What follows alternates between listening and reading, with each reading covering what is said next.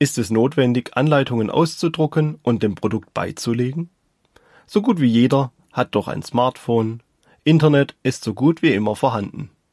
Warum also werden diese Dokumente noch immer gedruckt und Papier verschwendet? Kann ich die Anleitung nicht einfach digital zur Verfügung stellen? Und an dieser Stelle ein herzliches Willkommen an alle Zuhörerinnen und Zuhörer zu einer neuen Folge unseres Podcasts zur technischen Dokumentation. Ich bin Florian Schmieder und bei der GFT Akademie verantwortlich für die Themen rund um die technische Dokumentation und CE-Kennzeichnung. Wenn Ihnen diese Folge gefällt und Sie sich für Themen rund um die technische Dokumentation interessieren, dann lassen Sie uns doch ein Abo da. Dann halten wir Sie auf dem Laufenden und Sie verpassen keine Folge mehr. Papier oder digital. Die Form der Anleitung beschäftigt viele Unternehmen und ist auch bei uns eine der am häufigsten gestellten Fragen muss ich mehrere tausend Seiten Papier ausdrucken, in Ordner abheften und dem Kunden mitliefern? Der stellt die Ordner doch sowieso nur in ein Regal und schaut nie mehr hinein. Denn betrachtet man neben den Druckkosten auch die benötigte Logistik dahinter, entdeckt man ein sehr komplexes und kostenintensives Thema. Anleitungen müssen so gestaltet sein, dass sie in Verpackungen passen, und müssen rechtzeitig für das Verpacken mit dem Produkt vorliegen. Die damit verbundenen Schwierigkeiten steigen insbesondere bei Konsumgütern immens an.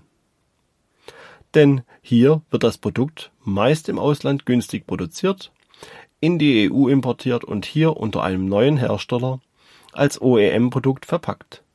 Die Anleitung hingegen wird an einem anderen Ort gedruckt und muss ebenfalls angeliefert werden um rechtzeitig in die neue Verpackung eingelegt werden zu können. Noch komplexer wird es dann, wenn es verschiedene Sprachfassungen der Anleitungen gibt, um Wirtschaftsräume mit den geforderten Sprachkombinationen abzudecken. Denn man möchte ja verhindern, dass eine rein italienische Anleitung in Schweden landet, da der Schwede vermutlich kein Italienisch kann. Also warum wird die Anleitung nicht einfach digital zur Verfügung gestellt? So entfällt die gerade beschriebene Situation sowie die damit verbundenen Kosten. Der Schwede kann zwischen allen Sprachversionen wählen und die von ihm gewünschte Sprache herunterladen. Das Internet ist fast überall zugänglich. Durch Smartphones und das Handynetz sind mobile Daten ein nicht wegzudenkendes Element unseres Alltags geworden. Über Suchmaschinen kann man bereits heute zu vielen Produkten das digitale Gegenstück zur Papieranleitung finden und herunterladen. Die Daten sind also größtenteils bereits digital vorhanden.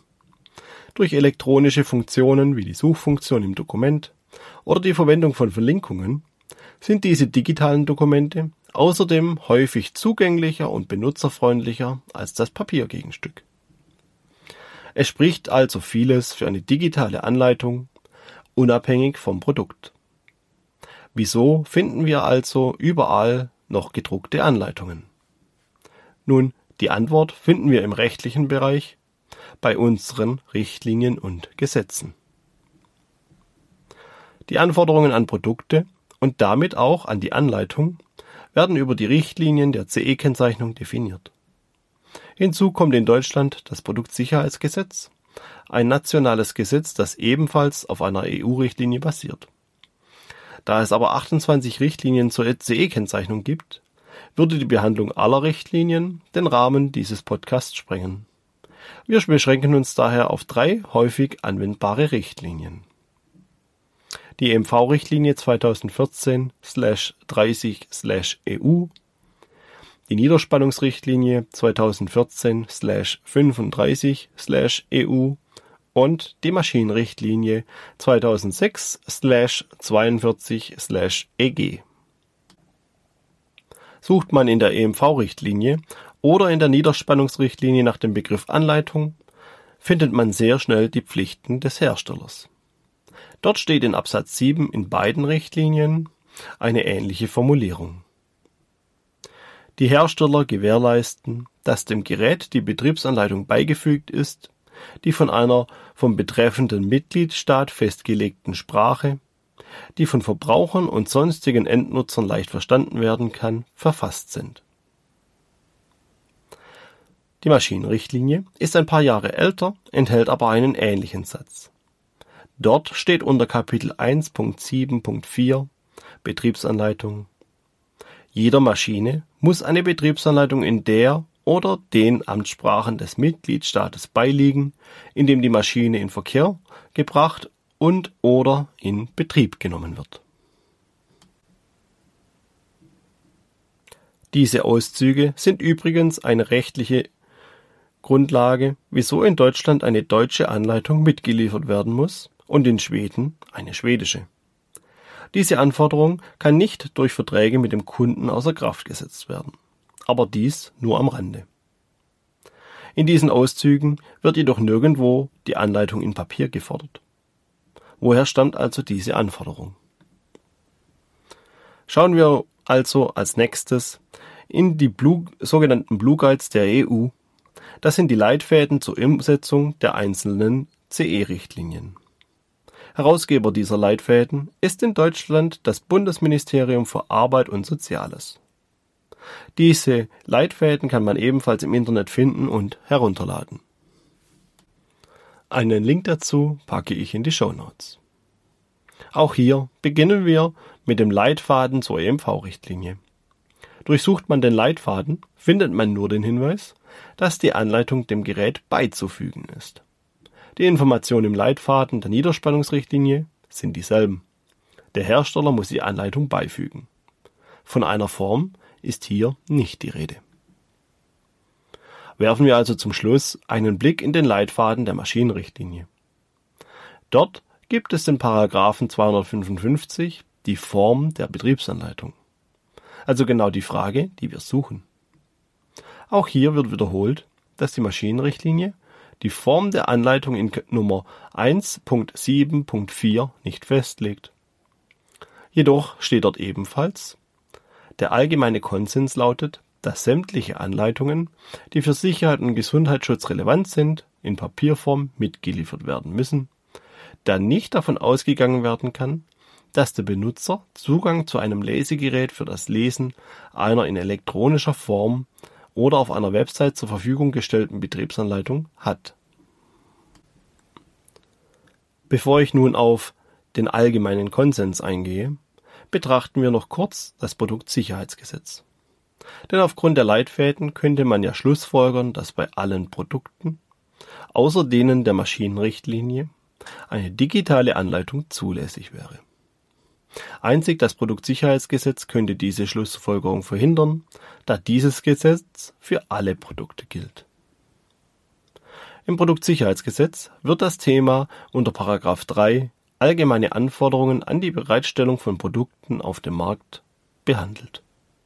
Dort findet man Absatz 4, der lautet Sind bei der Verwendung, Ergänzung und oder Instandhaltung eines Produktes bestimmte Regeln zu beachten, um den Schutz von Sicherheit und Gesundheit zu gewährleisten, ist bei der Bereitstellung auf dem Markt hierfür eine Gebrauchsanleitung in deutscher Sprache mitzuliefern, sofern in der Rechtsverordnungen nach § 8 keine anderen Regelungen vorgesehen sind.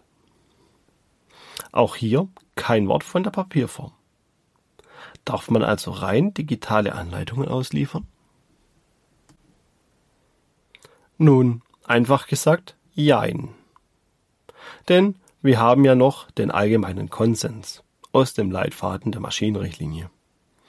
Was ist dieser allgemeine Konsens? Nun, Juristen legen im Allgemeinen sehr viel Wert auf das geschriebene Wort und interpretieren dieses entsprechend. Schaut man die Texte in den Richtlinien an, wird dort immer von Beilegen gesprochen. Die Anleitung muss dem Produkt beiliegen. Und die Anleitungen müssen leicht verstanden werden. Eine digitale Anleitung kann man dem Produkt jedoch nicht beilegen. Sie hat keine physische Form. Und falls sie eine physische Form wie eine CD hat, kann sie nicht leicht verstanden werden, da sie nicht ohne ein entsprechendes Gerät nicht gelesen werden kann. Der Verwender hat also keinen Zugriff auf eventuell sicherheitsrelevante Informationen und ist unter Umständen Gefahren ausgesetzt. Die Anforderungen der Richtlinien werden nicht erfüllt. Aufgrund dieser Interpretation könnte man jetzt sagen, die Papierform ist Pflicht, alles andere kann die Anforderungen der Richtlinien und Gesetze nicht erfüllen. Aber ganz so einfach ist es leider doch nicht. Denn scheinbar sind sich auch die Gerichte nicht einig. Denn auch die Richter vertreten unterschiedliche Auffassungen zum Thema und das seit Jahren. Als Beispiel betrachten wir jetzt zwei Urteile. Einmal für die digitale Anleitung und einmal für die Papierform. Das Urteil des Landesgerichts Potsdam von 2014 bejaht die Rechtmäßigkeit der digitalen Anleitung. Das Urteil des Landgerichts Essen von 20, äh, 2020 widerspricht dieser. Im Fall des Landgerichts Potsdam von 2014 ging es um eine Digitalkamera. Zwischen beiden Parteien bestand ein Wettbewerbsverhältnis. Beide Parteien verkaufen Kameras. Die Beklagte importierte Kameras günstig aus dem Ausland, unter anderem aus Polen, und verkaufte diese über einen Onlineshop auf dem deutschen Markt. Die Klägerin dagegen ist ein offizieller Vertriebspartner des Kameraherstellers. Die Klägerin hat eine Digitalkamera bei der Beklagten gekauft und keine Betriebsanleitung in Papierform erhalten. Stattdessen war eine CD beigelegt, auf der die Anleitung vorhanden war. Der Grund dafür ist, dass die Beklagte bei den aus Polen importierten Kameras regelmäßig das gedruckte Handbuch entfernte, da dieses nur in polnischer Sprache abgefasst war. Zum Lieferumfang der Kamera gehörten jedoch immer eine Papieranleitung sowie die Anleitung auf CD. Die Klägerin verwies auch auf die gesetzlich vorgeschriebenen Sicherheitshinweise, die in Papierform und deutscher Sprache vorliegen müssen. Das Gericht wies die Klage ab. Einer der Gründe war, dass es in den vorhin behandelten Richtlinien und Gesetzen keine Begründung für eine zwingende Papierform gefunden hat. Ein weiterer wichtiger Grund war jedoch auch das Produkt selbst. Eine Digitalkamera benötigt für die Weiterverarbeitung, Ablage etc. einen PC. Durch diesen PC ist quasi sichergestellt, dass die Betriebsanleitung auf dem Datenträger gelesen werden kann. Endverbraucher ohne PC werden sich hingegen vermutlich keine Digitalkamera anschaffen. Somit würde die Betriebsanleitung auf der CD die gesetzlichen Anforderungen erfüllen, die digitale Anleitung ist in diesem Fall zulässig. Unser zweites Urteil führt uns ans Landgericht Essen und ist aus dem Jahr 2020. Auch im zweiten Fall sind Kläger und Beklagter gewerbliche Verkäufer im Wettbewerbsverhältnis. Beide Parteien vertreiben sicherheitstechnische Produkte für die Feuer- und Brandprävention. Der Kläger bestellte im Rahmen eines Testkaufs einen Gaswarnmelder beim Beklagten. Auch hier war keine deutschsprachige Anleitung beigefügt. Alle Informationen auf der Produktverpackung waren in Englisch verfasst. Es waren keine Informationen in Deutsch vorhanden. Der Beklagte verwies im Rahmen der Verhandlung auf eine E-Mail, die einen Link zu einer deutschen Anleitung beinhaltete. Diese Anleitung hätte sich auf ein praktisch identisches Gerät bezogen, es hätte nur Unterschiede in der Batterie gegeben.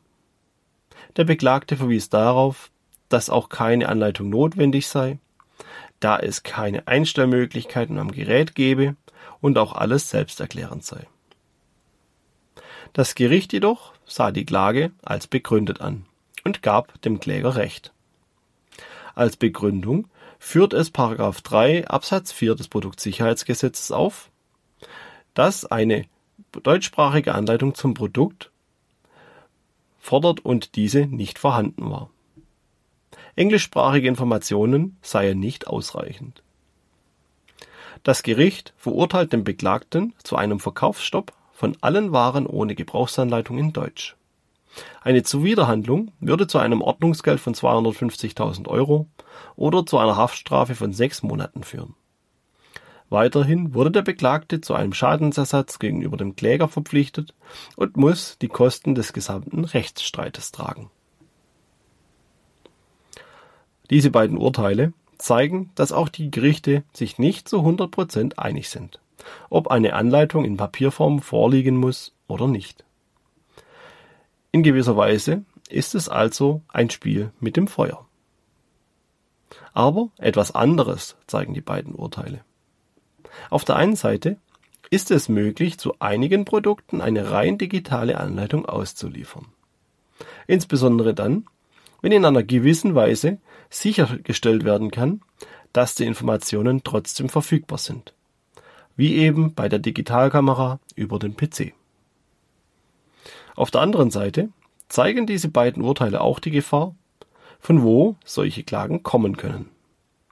Denn meist werden diese Verfahren durch Marktbegleiter und Wettbewerber eingeleitet, die sich als benachteiligt ansehen.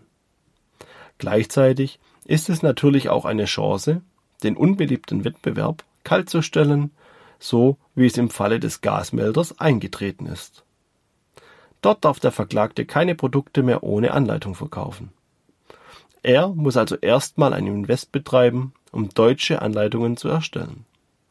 Das kostet je nach Anzahl der Produkte nicht nur Geld, sondern auch sehr viel Zeit. Wenn ein Hersteller also heute im Mai 2022 auf Nummer sicher gehen möchte, sollte er in Deutschland auf jeden Fall eine deutsche Anleitung in Papierform ausliefern. So kann er sich vor möglichen rechtlichen Folgen am besten schützen. In anderen Staaten der EU müsste die Situation ähnlich aussehen. In vielen Staaten haben wir eine ähnliche Rechtsform wie in Deutschland und durch die Richtlinien der EU auch eine ähnliche Basis. Doch bleiben wir für immer in der Papierform gefangen? Nein, denn es ändert sich. Bereits in der kommenden Maschinenverordnung wird sich dies ändern. Der aktuelle Entwurf gibt dem Käufer der Maschine eine Wahlmöglichkeit. Er darf dann wählen, ob ihm die digitale Version der Anleitung genügt oder ob er das gedruckte Dokument kostenfrei erhalten möchte.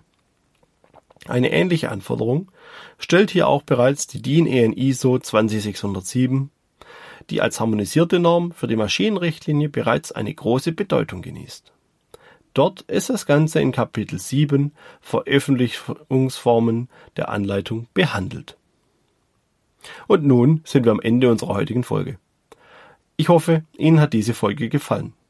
Vielleicht mussten Sie sich ja auch schon einmal mit diesem Thema beschäftigen und ich konnte Ihnen ein paar Denkanstöße geben, um zukünftige Verbesserungen anzustreben. Es würde mich auf jeden Fall sehr freuen, wenn ich Ihnen weiterhelfen konnte. Und falls Sie sich über diese Folge gefreut haben, dann lassen Sie uns doch ein Abo da. Ich bedanke mich fürs Zuhören. Bis zum nächsten Mal und bleiben Sie gesund.